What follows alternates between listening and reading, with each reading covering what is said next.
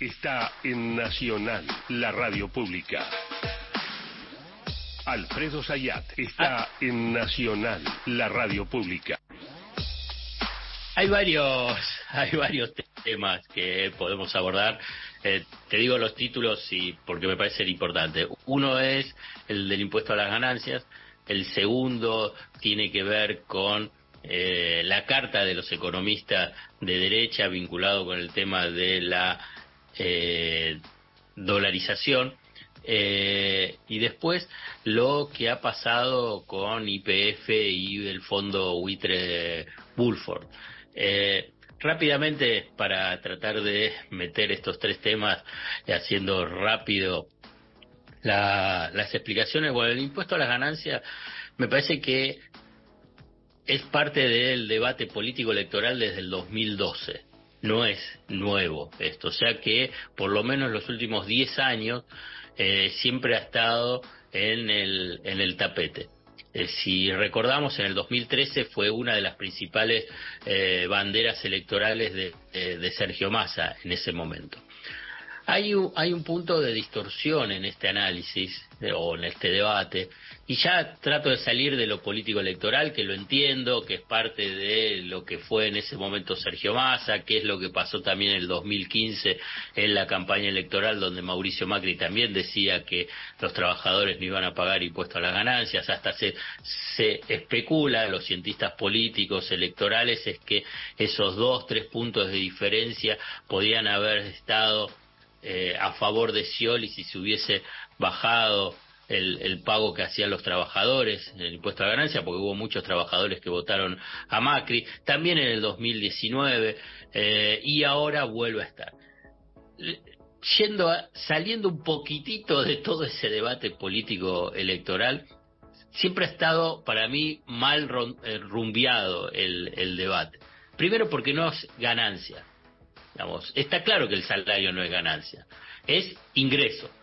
En todo el mundo, que más o menos tienen estructuras tributarias eh, medianamente progresivas y ordenadas, se llama impuesto a los altos ingresos.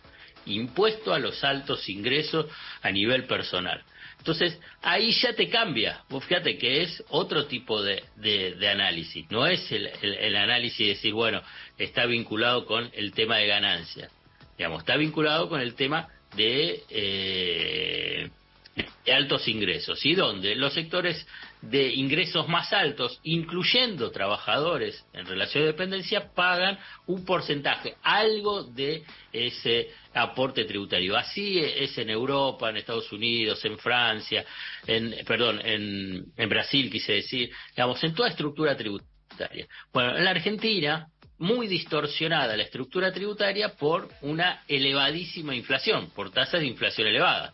Entonces, ahí es donde se produce esa distorsión del debate. Ahora bien, cuando eh, vamos a lo que es este proyecto que se va a presentar hoy de, eh, de, vamos a llamarlo así, pese a que a mí no me gusta, impuesto a las ganancias, cuarta categoría de los trabajadores y jubilados, eh, es un proyecto de ley. Yo creo que también es un proyecto de ley para que en el Congreso, en todo caso, que la oposición, que siempre se opone a todo, quede expuesta que no quiere que bajar el, el impuesto.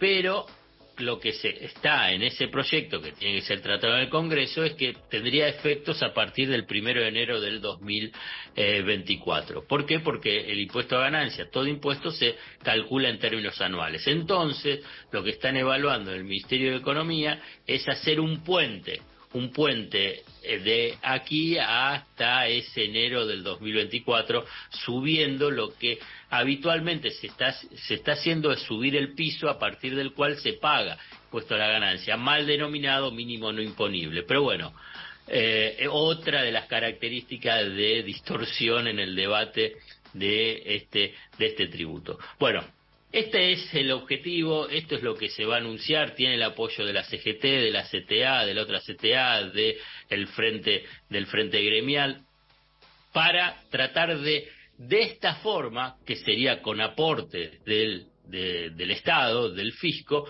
mejorar el poder adquisitivo de un sector de la población. Un sector de la población que, eh, que es el que está formalizado. Otro de los puntos que está en discusión es, y bueno, ¿a partir de qué piso? ¿Un millón de pesos? Bueno, cuando vos agarrás un millón de pesos y ves la escala salarial, si es ese millón de pesos, hoy quedan exentos casi todos los trabajadores, salvo los que yo te mencioné al comienzo, que son de los cuerpos jerárquicos. Pero con la inflación y con las negociaciones paritarias, cuando te llegue enero, van a o cuando se pague el aguinaldo, de nuevo van a estar incluidos. Por eso ahora están haciendo el análisis fino sobre cuál sería ese piso de eh, que se determinaría. Obviamente que no es de todos los trabajadores. Cuando yo te hablo de estos niveles de, de, ingresos, estoy pensando en los petroleros, los mineros, los bancarios, los que están, los aceiteros, o sea, que están vinculados con el sector agropecuario. Bueno, este es uno de los capítulos uno de los capítulos vinculado con el tema del impuesto a, las ganancias. El otro que me parece importante y simplemente te lo dejo como, como referencia, como título, digamos, esta carta que han firmado 170 economistas diciendo que la dolarización de mi ley es un espejismo, es un, es un manifiesto inédito por parte de estos economistas. Eh, nunca antes lo habían hecho. Mira.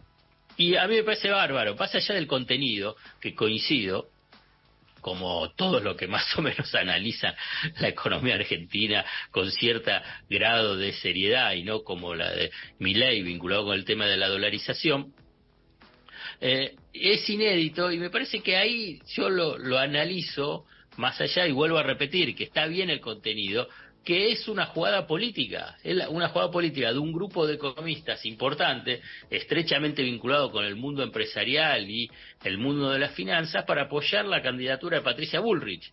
Porque este es un poco la, la, el objetivo. Sino, ¿cuándo salió? Si teóricamente ellos son neutrales, ellos se presentan como neutrales.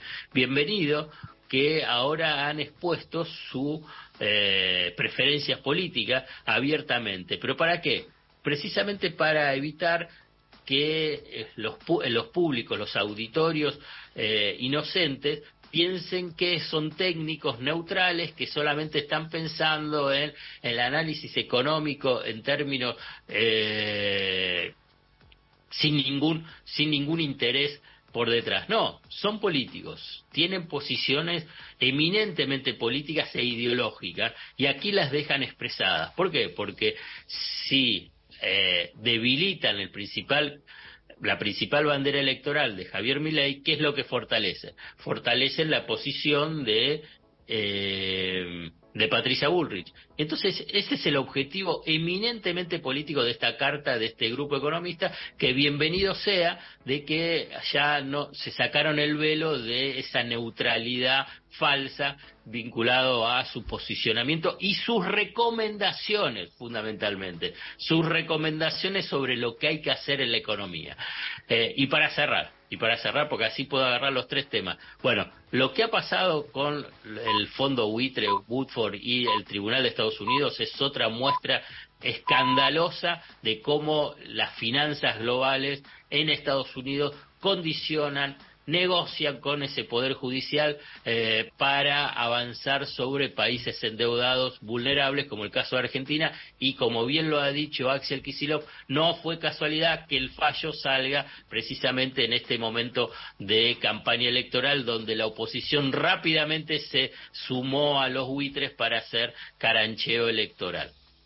Gracias, Alfredo Chiquitito, que nos vamos al info. No, digo, si la ULA tuviera un local a la calle, hoy estaría cerrado y pondríamos en la puerta un cartel que dijera cerrado por memoria y balance.